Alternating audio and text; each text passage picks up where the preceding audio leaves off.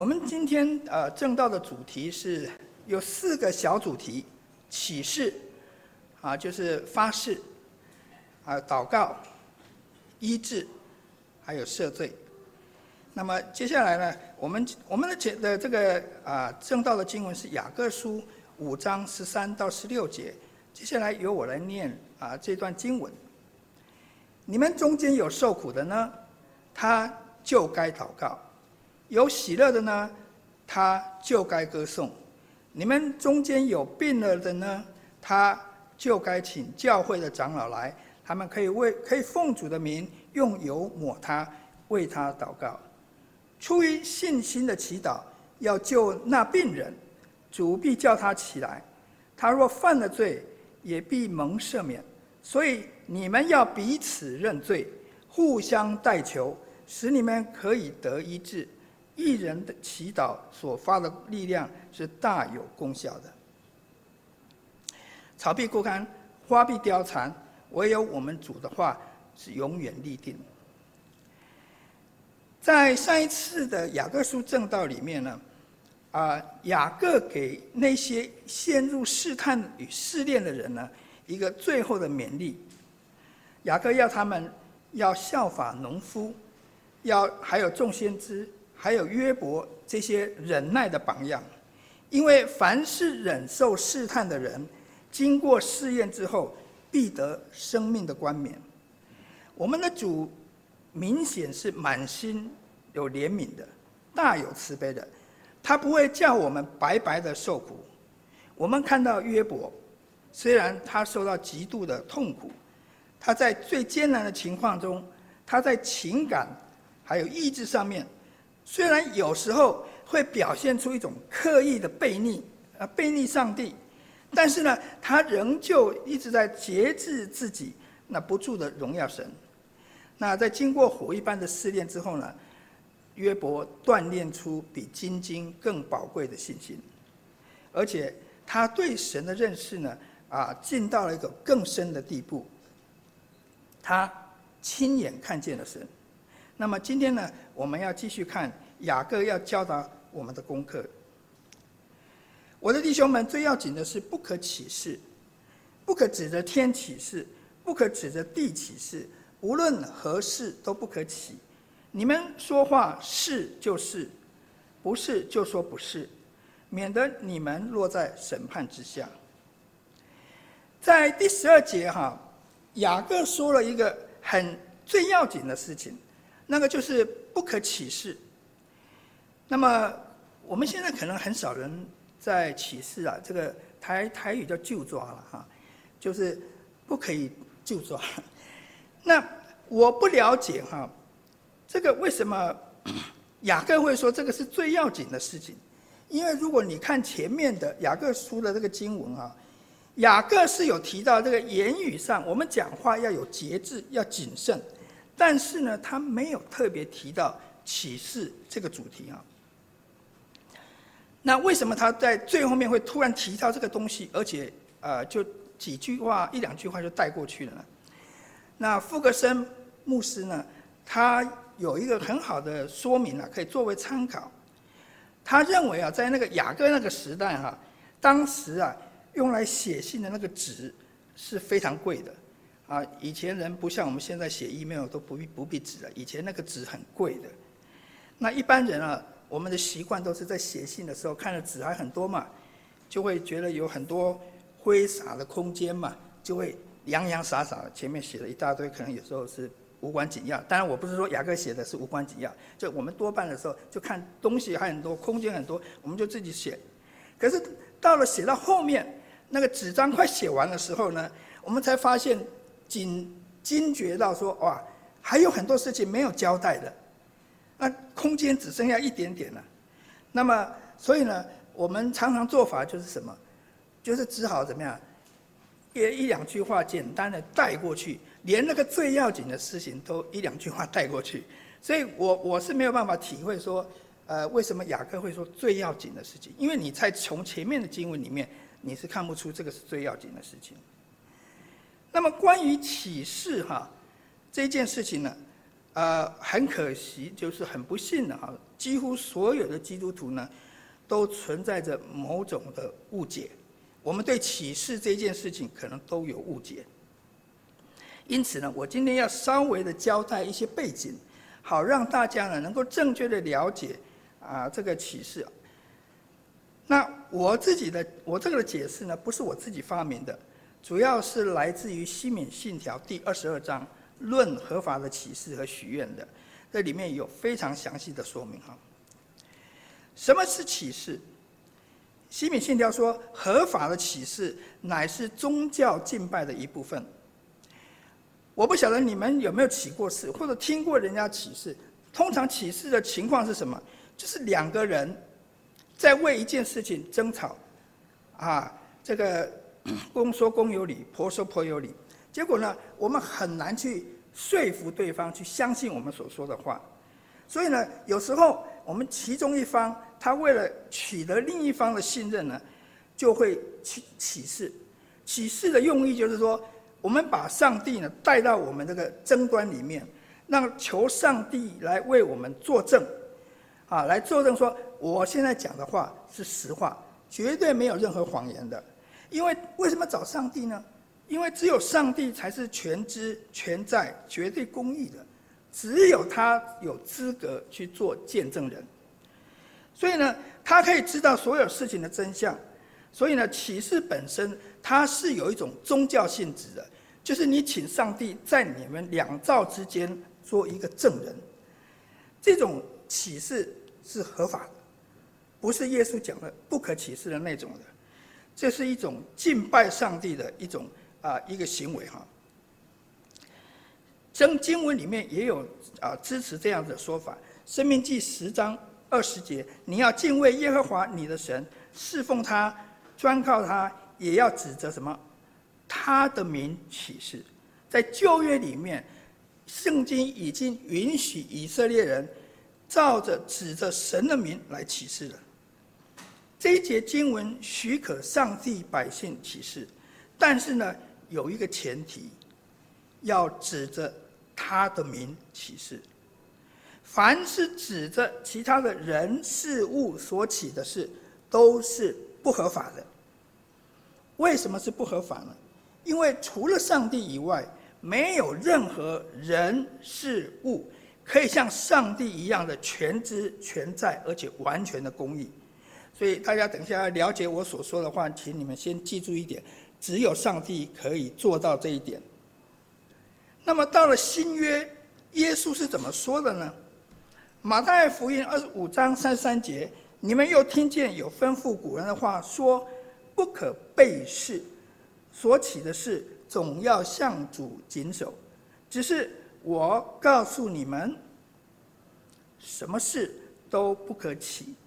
不可指着天起誓，因为天是神的座位；不可指着地起誓，因为地是他的脚凳；也不可指着耶路撒冷起誓，因为耶路撒冷是大军的京城；又不可指着你的头起誓，因为你不能使一根头发变黑变白。请大家注意啊，耶稣说了什么事都不可起之后。他列出了几个不可启示的例子。看看这个简报，你们这个你们大概就是看到我有红色标准标出来的部分，你们就知道不同点在哪里。这些启示有一个共通点，就是他们不是指着神的名启示的，或者也不是指着神来启示的。好，一个是指着天，一个指着地，一个指着耶路撒冷，哎，另外更可笑，还指着我们自己的头。那所以这些其实都是不是照圣旧约里面圣经所讲的例子来启示的。啊，我在这个简报上面哈，呃，原来和合本，啊，注意第一行，和合本它是用一个句号。其实，在当然了，这个希腊文是可能没有没有标点符号，但是在英文翻译本那个那个地方不是句号，它是一个逗点。也就是说，啊，这句话还没完，什么事都不可起。这句话还没完，后面还有跟着一大堆事情呢。那么耶稣呢，为什么要指着要反对这一种启示呢？因为天地耶路撒冷还有人的头，都不是神。他们不能像神一样的无所不知、无所不能。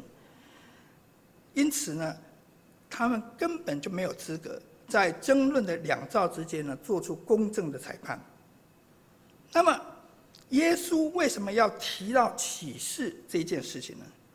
因为当时以色列人啊，启示过于泛滥、随便，多数以色列人都心知肚明了，他们在启示的时候几乎都没有在说实话，因为他们没有在说实话，为了让人家相信他们所所说的是真的，他就启示了。所以这个就是过于泛滥的启示。他们为了，但是呢，他们知道启示是一个很严肃的事情，所以为了规避起假誓的这个后果呢，他们都刻意的避开神的名，刻意的避开神来启示，所以呢，就指着那些天啦、地啦、耶路撒冷城啦，或者甚至你的头，用指着这些很荒谬的东西呢来启示，这个就是耶稣反对的理由。因为人怕起假誓被神追讨他的罪，所以以有以色列人就是这样子。那么另外呢，为什么耶稣会补充说：“你们的话是就说是，不是就说不是？”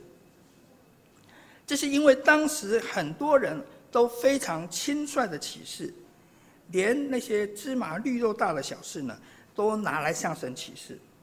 结果呢，你会发现啊。当一个人哈，他是越是常常启示，他的话就越没有可信度。我不晓得你们有没有这种经验，常常动不动就挖就抓，就讲其实你的话根本我们不可信的，因为你的人格破产，所以你只好用那种很极端的方法来让人家取得你的信任。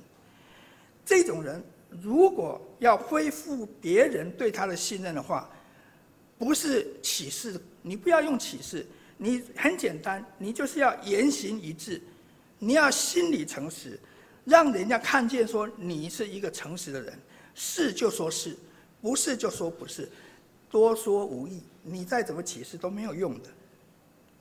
其实耶稣并不反对合法的、郑重的启示，耶稣及保罗其实都曾经在新约里启示。耶稣是在马太福音二十六章六十三节里面启示，保罗是在哥林多后书一章十八节跟二十三节启示。神，甚至神自己，他都是为了他要向亚伯拉罕启示。为什么他向亚伯拉罕启示呢？因为神应许亚伯拉罕，你将来的后裔有很多，但是他怕亚伯拉罕不信，所以呢，他就怎么样子呢？就。他也跟亚伯拉罕启示，神向人启示哦。那是因为没有圣经里面讲，因为没有什么会比神他自己更有资格做见证人，所以神怎么启示？神指着自己启示，因为他就是最大的，他上面没有更大的，他只好指着自己来启示。所以这个其实你可以，我们可以从这个经文里面，你们我们都普遍都知道，都好像都认为说。不可启示，其实不是这样子的。不可起假誓，不可以用错误的方式启示。神在郑重的、在合法的方式，你是可以启示的。如果你们有去过美国，有没有？你们有没有去过美国的法院？那法院做证人，启示要先做什么事情？手要按着圣经，表示我说的话，就是我。我当然我不晓得这样子合不合法了。但是呢，我们基基本上，我们其实就是说，我们按我们要证做作证的时候，我们要启示的时候，是应该是要找那个可以见证的、有资格见证的上帝来做我们的见证了。有关启示的教导呢，还有很多，我今天讲不完的。那么，如果你们想要深入了解的话，啊，大家回去呢去看一下《西敏信条》第二十二章啊，或者来参加我的课程啊。当然，我不晓什么时候会读到这里哈。十三节，你们中间有受苦的，他就该祷告；有喜乐的，他就该歌颂。我们可以用启示来敬拜上帝，当然了，也可以用祷告及歌颂赞美来敬拜神。啊，人在一生中啊，都会面临不同的痛苦。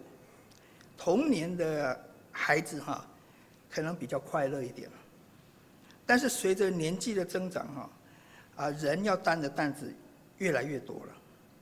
学生呢，要面对升学压力，啊，但是到了青春期啦、国中啦，尤其是国中啊，可能要面临那种懵懂成长的烦恼，因为身体的器官改变，有很多让你自己很困惑的事情。踏入社会以后呢，要面临生活、工作的压力。那到了适婚年龄呢，要找到心灵契合的那另一半呢，又很难。啊，如果呢不幸失恋的话，哈，那个失落感和忧郁感呢，就会随之而来。那成为人夫人妻之后呢，发现这个王子与公主童话般童话般的生活呢，是遥不可及的。到了人。到为人父母的时候，角色反转，开始体会到自己父母啊过去的辛酸了。这个有时候你会嫌你的父母，等你老的时候，等你做父母的时候，你才你会变成像他们那个样子，你就会了解他们的辛酸在哪里了。到了老年，身体衰老，常常失眠，然后就要跑医院，所以。有很多人存钱是为了以后看病用的，好，所以这个人人的一生啊，有很多的痛苦了。那么面对这些种种的苦难呢，我们应该怎么办呢？雅各说呢，我们就该祷告。痛苦常常伴随着试炼而来。雅各在第一章的时候已经鼓励我们，绕在百般的试炼中，都要以为大喜乐。为什么要喜乐？又有什么可以让我们喜乐？因为我们的信心经过了试炼以后，就会生出忍耐，而且神也会透过苦难加添我们智慧。但是我们要怎么样子走完这个不好走的过程呢？答案就是祷告。弟兄姐妹，不要轻看这个祷告的权柄啊！神给你祷告权柄是很不得了的一件事情，外邦人是没有这个权柄的。基督徒与非基督徒都要经过苦难，不是只有基督徒才会有苦的。但是两两者处理的方式是很不同的。诗篇一百二十一篇第一二节说：“我要向山举目，我的帮助从何而来？我的帮助从造天地的耶和华而来。”这个诗篇的作者望着像山一般大的这个难处啊，也许这个山是他的难处。他内心呼喊着说：“我的帮助从何而来？”然后他就自问自答，回答说：“我的帮助从造天地的耶和华而来。”在这个自问过的自答的过程中，作者他并没有去寻找其他的帮助，他就斩钉截铁地说：“他的帮助从神而来。”耶利米书二十三章二十三节也说。仰望从小山或从大山的喧嚷中得帮助，真是枉然的。以色列得救，诚然在乎耶和华我们的神。弟兄姐妹啊，基督徒面对苦难最大的利器就是祷告。通过祷告，我们的呼求还有我们的需要呢，可以直接上达天听，可以到上帝的耳朵那边去了。而那位当然应该是先到耶稣那边了，啊，耶稣坐在神的宝座的右边，所以耶稣就替我们转达给天父了。所以听我们祷告的天父呢，他不但对他的子女充满了怜爱，更重要的是呢，他有千百种方法可以拯救我们。当我们孤立无援，找不到任何人可以立即帮助我们的时候，神是永远不会缺席的。我们只需张开口，向天父喊叫说：“阿爸父，救我！”他的拯救就会来到。有时候也不必讲太多，你就说：“救我，阿爸父！”神知道你的困难在哪里。我们如果更进一步的仔细的思想神的主权跟预定的话，我们会很惊奇的发现一件事情：原来这个临到我们的苦难呢，早在神的预料当中了，甚至于是神安排的，是神所预定的。那么，如果按照他的设计哈，他呢现在就等着我们向他开口祷告。你不必刚开始的时候，你还不知道要做什么时候，你不必做什么。神要你是先开口祷告，弟兄姐妹，彼得说了，有火炼的试验你们，不要以为奇怪，似乎是遭遇非常有的事，非常的事。彼得初步的回应可能相当的出人意外，但我可以发自我的内心说，彼得讲的是对的，我会说阿门。因为在我的一生当中呢。我曾经发生过几次火炼般的试验。起初呢，我会像多数人一样，我会紧张。那么，可是呢，在紧张的时候呢，我的心呢，马上会被召唤去祷告。里面有一个很一个呼召，有一个声音告诉我：“你现在来祷告。”然后呢，我整个人就会进入一个极为深沉的平静当中。好像那个在大风暴的时候呢，海面上啊波涛汹涌，那个风啊吹的这个啊风的那个呼叫声是非常可怕的。但是呢，这是海面上的，但是在海底下很深沉的海底，却是一如往常般的安静。上面的波动，上面的喧扰，没办法影响到最底下的这沉静。所以海底是丝毫不受影响的。有时候暴风越是猖狂，我的平安呢反而是越是沉稳。因为呢，我要看一看神这一次要施行何等大的拯救。当我走过了这个试炼的火窑之后，有两件事情发生了，两件事情。第一个，捆绑我的罪。被烧断了，被那个烈火烧断了，而且呢，我还会带着一些意想不到的成果走出来。我自己的得胜的经验，还可以安慰同样遭到苦难的肢体。弟兄姐妹，我们是否使用神给我们这么大的权柄呢？作为基督徒，我们在苦难中操练祷告的这个利器呢，你是不是用了呢？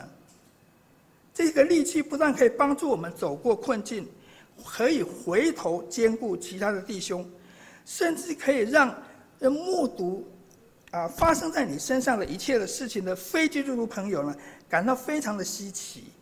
他们会想说：“哎，为什么你跟我们不一样？你的反应为什么跟我们不一样？”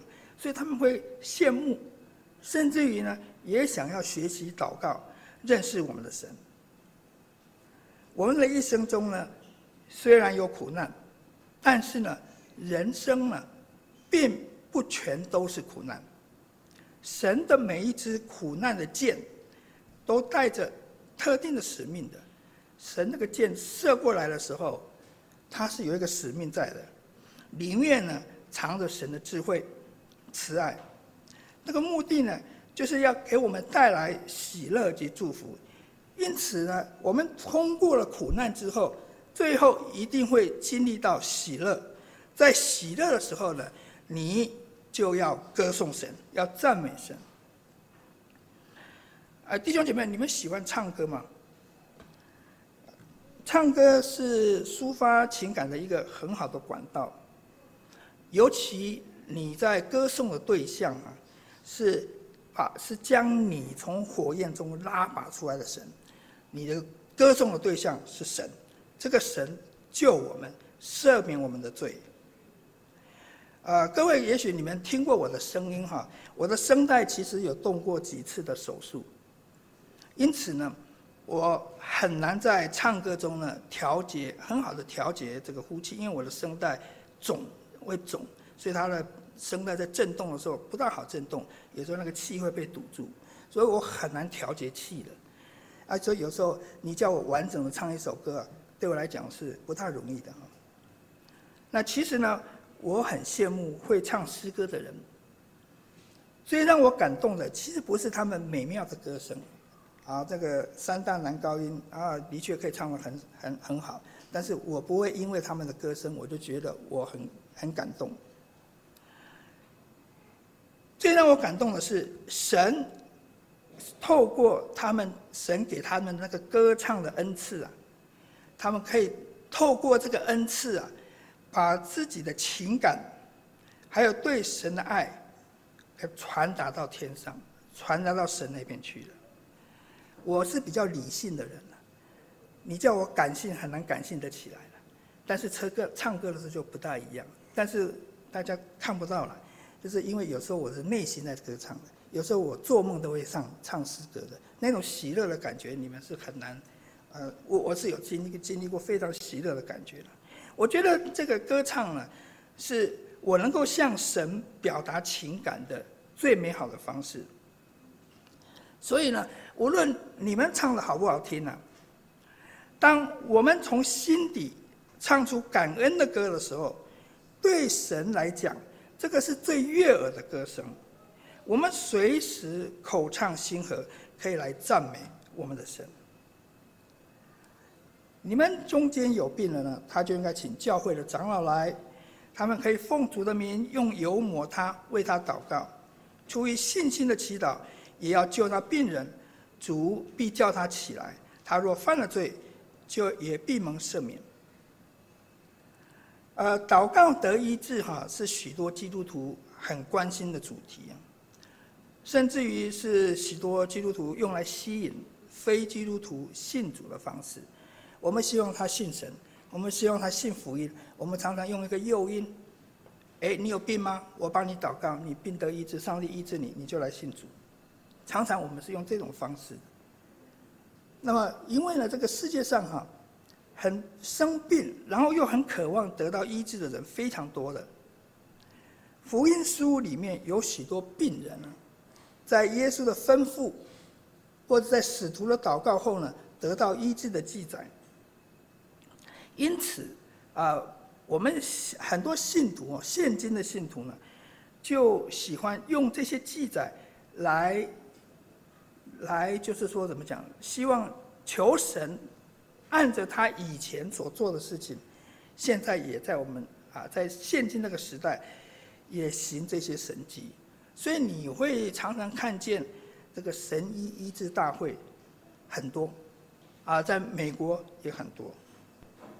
那么，在这个有很多这个医治大会啊，会为病人祷告，而且有时候是在舞台上保这个表演的啊，譬如说坐轮椅上去，突然祷告之后就站起来了，啊，这一种啊，透过电视的转播，就整个这个名声就传播到世世界各地了。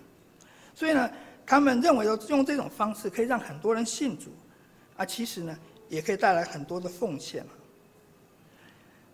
啊，但不幸的是啊，美国其实不止一位，但是有一位啊是比较有名的神医布道家，啊，他也曾经来过台湾，我不讲他的名字了哈，他也曾经来过台湾了。他的这个医治大会哈，透过电视转播，使他的声名大噪，那么许多人就会蜂拥的要到他的大会的现场去参加。告诉各位啊，去他那个医治大会要付钱的，你不可以免费的，几百美金的，我不晓得多少钱了啊，但是不便宜啊。这个就是说，为了是要获得圣灵的膏抹，并得到医治呢。他有一次呢，他接受电视的专访，这个访问人呢，就当场拆穿他作假的事情，他在事工里面作假的事情。他们怎么知道他作假了？他们就安排一些内线人员，啊，穿插在他们的施工队当中呢，就暗中观察他们的所作所为。其实这种事情呢，是层出不穷的。我还看过其他的啊，也是要透过电视转播的啊，那些所谓的医治布道家哈。所以呢，由于由于这种事情假的事情层出不穷啊。导致许多的信徒对祷告得医治啊，是又爱又怕，很想去，但是不晓得他会不会是骗子，他们渴望得医治，但是呢，担心受骗。那我现在呢，要针对这个医治这个主题呢，尽我所知的来做一个有最有智慧、最平衡，而且是符合圣经的教导。啊，因为我在写这段讲讲章的时候，呃，我我知道有一些困难，呃，不大容易解，但是我必须要先交代一些事情，才可以好好的把这个经文给它解释得清楚。盼望弟兄姐妹能够在生病的时候，你们在生病祷告的时候呢，保持着正确的心态，用合神心意的方式来祷告，最后呢，要用健康的、合乎圣经的态度来面对神对你祷告的回应。不管神有没有医治你，你要有一个健康的态度来面对。因为我们知道很多祷告未必神医治的，甚至有人就是因此而死亡的，也有的。好，我们不能讲说神每一次我们每一次医病祷告，神就一定听，一定要医。你如果要这样的话，那世界上没有死人了。每个人。都最后来求神来医治，那神如果说他给了你这个应许，那世界上没有人会死的，对不对？癌症的人给他祷告，他也一定他一定要医好嘛，神你一定要医好嘛，所以他就不会他就不会死了。所以我们要有一个健康的态度来面对祷告得医治这件事情。有一次呢，我去探望某一位弟兄啊，那么他长久呢遭受到这个。身心疾病的困扰，所以呢，他没有办法正常的工作，还有生活，啊，也不能正常的参加的主日。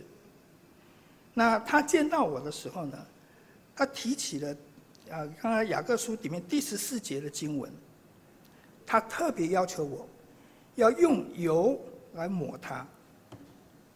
那因为我是长老，所以我如果在祷告的时候，用油抹它，这样子你就有一个什么病得医治的最佳搭档，长老跟油在一起，这是雅各说的嘛。那另外呢，他对他那个就医的经验不是很好，他觉得他不信任医师的，所以呢，呃，他看了很多医师，但是病情没有好转，所以他不太信任医师的。所以呢，既然呢，雅各说可以请长老。用油抹他，为他祷告。那么我在场，为什么不这么做？油反正厨房多的是，沙拉油也可以，对不对？虽然呢，我并不排斥这么做了，但是呢，我首先察觉到一个问题啊，就是说，他这样子要求我，主要的原因是什么？首先呢，长老不是医师，啊。所以他可以不必面对他很讨厌的医师。其次呢，他认为这个油本身有神奇的作用，否则雅各不会说用油嘛。他就觉得油一定有很奇妙、很神奇的作用。我感觉上他的这个呃，他的动机有一点问题，所以我马上就提醒他第十五节这个里面用了一个关键文字。出于信心的祈祷，要救那病人。救病人的祷告是什么？出于信心的祷告。如果请长老抹油祷告，但是呢，没有对神的信心，而是对人或者对这个油这个物质的信心的话，那么，即使你在外在的形式都具备了，你这样子的祷告不是出于信心的祷告，因为这个信心的对象不是神，而是那个没有医治能力的长老跟油。各位弟兄姐妹啊，我长老，但是我没有医治的能力的，请不要一个打个喷嚏就来找我了啊！我是没有祷，我我是没有医治的能力的。另外呢，如果神要医治人，他可以用很多种方法的，他不一定是这样子的。耶稣医治人的方式非常多样化。你们如果看福音书的话，会看到很多种。譬如说，他很简单的，他就吩咐病人起来，瘫子就可以走路。这是他一种最算是最神奇的、最奇妙的一种方式。但是耶稣有时候是怎么样？他是用口水，呃，听起来很那个 yucky 啊，用口水这个抹地上的泥土，然后涂在那个瞎子的眼上，而且还涂两次吧。我用印象好像是涂涂了两次，他用这种方式来医治，我让他想不通，为什么耶稣你要这样子医治？这个我们看起来是很恶心的。如果是你，你要不要给耶稣这样子抹啊？我不晓得啊。然后另外在保罗呢，在提摩太前书五章二十三节，也吩咐经常罹患胃部疾病的提摩太，提摩太有胃部疾病，他吩咐提摩太要稍微用点酒，就来医治这样。还有一个就是旧约的乃曼，旧约乃縵要到约旦河去洗七回，然后他的麻风病就治好了。所以我们实在不知道神会用哪种方式医治的。雅各在这里面不是叫我们舍弃医师不用，然后用长老的祷告来取代医师的治疗。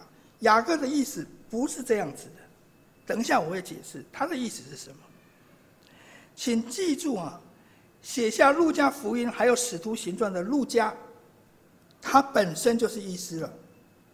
另外，加尔文在《基督教要义》当中也说过，新约里虽然有抹油的记载，《使徒行传》了，但使徒不是用抹油来作为治病的工具，而是把它当作是一种标记，油当作是一种记号，使那些无知的人。不会把这种治病的效能啊归给人，归给使徒。那么这样子人才可以把病得医治的那个赞美啊归给上帝。大家是否曾经想过，无论在哪一个时代啊，医病的作为几乎少不了使用医药器具或者是设备的，不管是中医西医。啊，针灸你也要用针吧？啊，那个，总之，在西医里面会用药，不管怎么样子，都一定会有这些东西的。有时候甚至于啊，我们会用空气跟水，啊，好的新鲜的空气，当病人在新鲜的空气里面喝好的水的话，那他的病也会慢慢好转的。这些东西还有物质成分，还有这些。医病的这些物理的原理，都是从哪里来的？都是上帝造的。神在创造以前呢，就已经想到人类将来需要这些东西来医治的。所以神在设计创造被造物的时候，就把这些元素呢，就放在被造物里面。为什么可以去啊？荒郊野外去找一找一些草药，那个药里面有医治的，呃，这个这个药素。为什么在有一些化学物质可以医治人？你们有没有想过，是谁把它放在那里面的？所以，如果说神把这些东西都放在被造物里面，神难道不也透过他所造的东西，还有他所造的人？作为他医治人的媒介呢，神可以用医师来医治你的，神可以用一些物质来医治你的。所以，当我们强迫神一定要按着我们主观认定的方法来医治的时候，我们等于是在命令神该怎么医治。我们觉得我们比神更有智慧，这样子医我一定会医好。不是的，你要听神，神要怎么医，那是他的事情。你不要强迫他怎么怎么医的。当你强迫神要怎么医的时候，你这是一种僭越。你在命令神。那么雅各要长老来祷告的用意是什么？马可福音第二章有一段耶稣医治瘫子的记载，或许呢，我们可以从中看出一些端倪啊。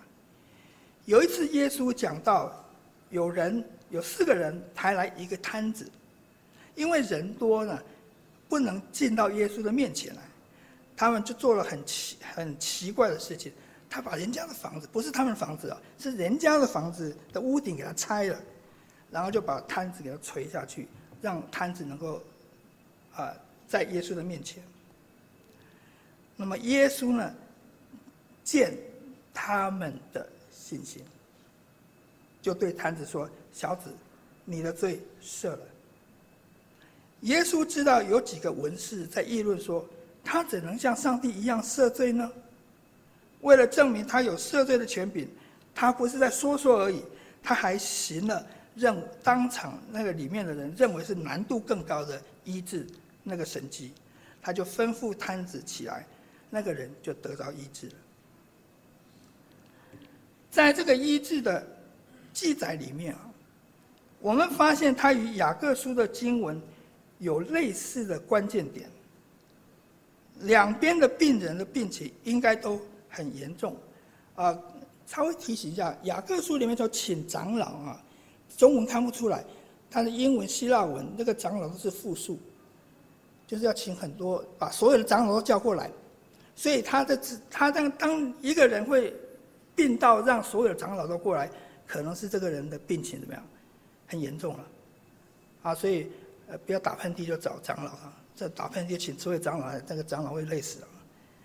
所以 这个一边一边呢需要很多位的长老来祷告，那么摊子呢就需要其他人抬到耶稣那边去。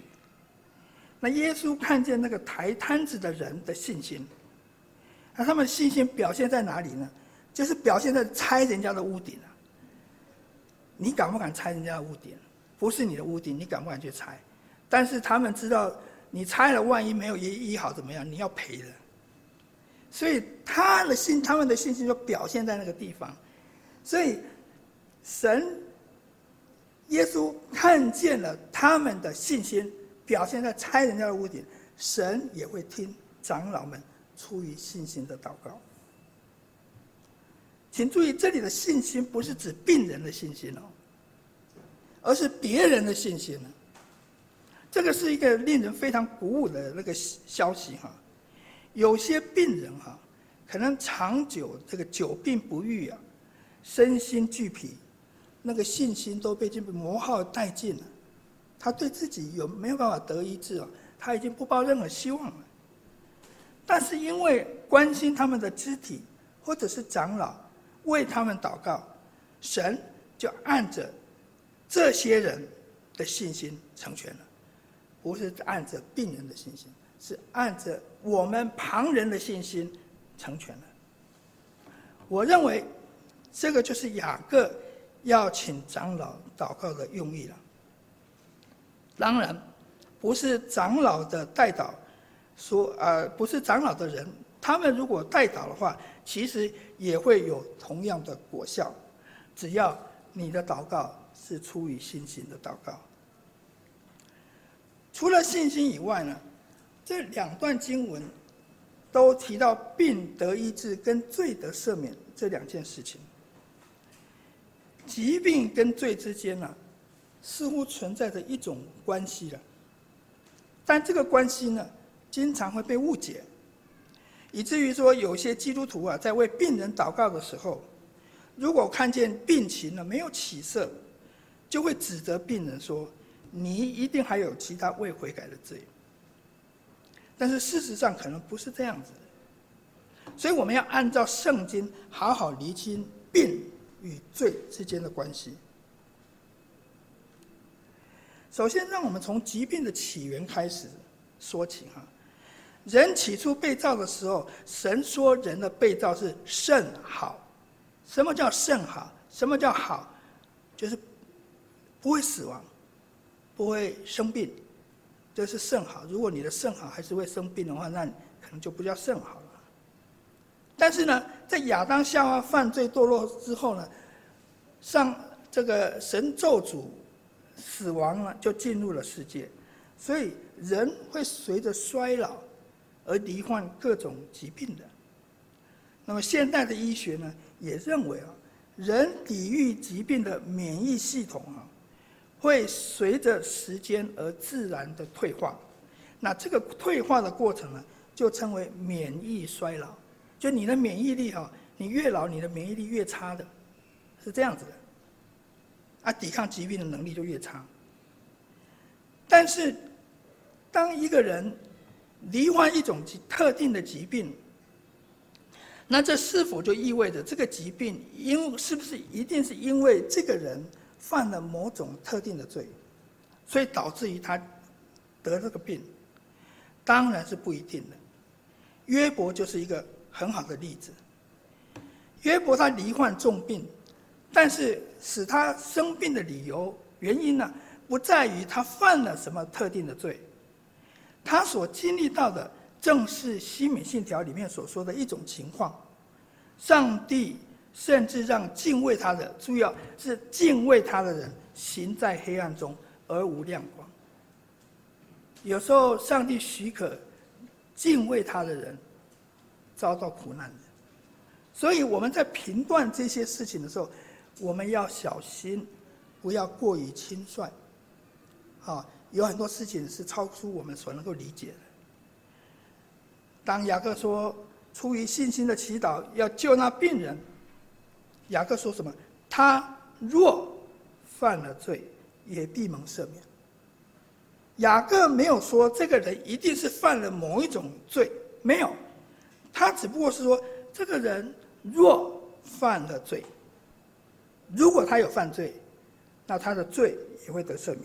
所以主的医治常常伴随着罪的赦免，就像我们刚才看的那个福音书的记载，耶稣是先讲罪，你的罪得赦免了，然后耶稣就医治他。所以这个这个有时候如果这个人有罪，神也赦免了他的罪了。第十六节说：“所以你们要彼此认罪，互相代求，使你们可以得医治。”我们前面也提到，疾病跟罪可能有一定的关系。雅各更具体的提到，有一种情况，当兄弟之间呢彼此得罪，又不愿意赦免对方的时候，得医治的祷告会受到阻挠的。你的祷告，神是不悦纳的，不听的。就是弟兄们彼此的得罪，不愿意饶恕。雅各对这个所对这种情况所提的处方，就是彼此认罪，互相代求。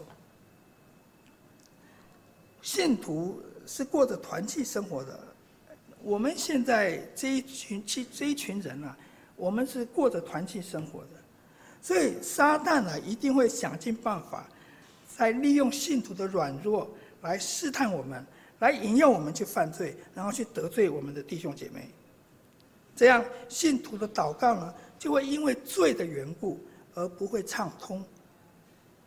主耶稣在马太福音提醒我们，在祭坛上献礼物的时候，若想起弟兄向你怀怨，我们要把礼物留在坛前。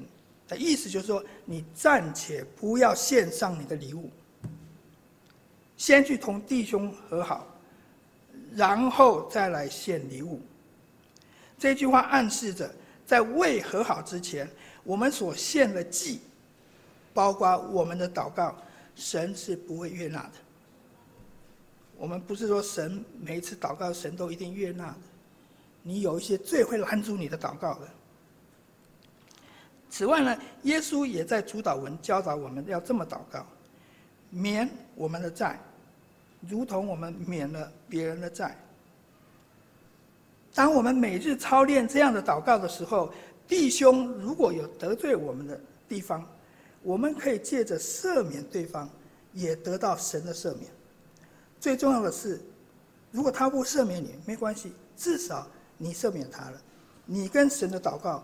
不会受阻到受到阻碍。雅各书在第十六节后半还有一个很重要的经文需要解释，比如说义人的祷告大有功效。谁是艺人？那么他们艺人的祷告的特性又是什么？我不想匆匆的带过了，所以我今天不讲，啊，我下一次再讲。我本来以为今天是最后一次，没想到还有一次，所以。呃，各位，如果你们期待希伯来书讲的话，你们要稍微忍耐一下啊。接下来我们一起祷告。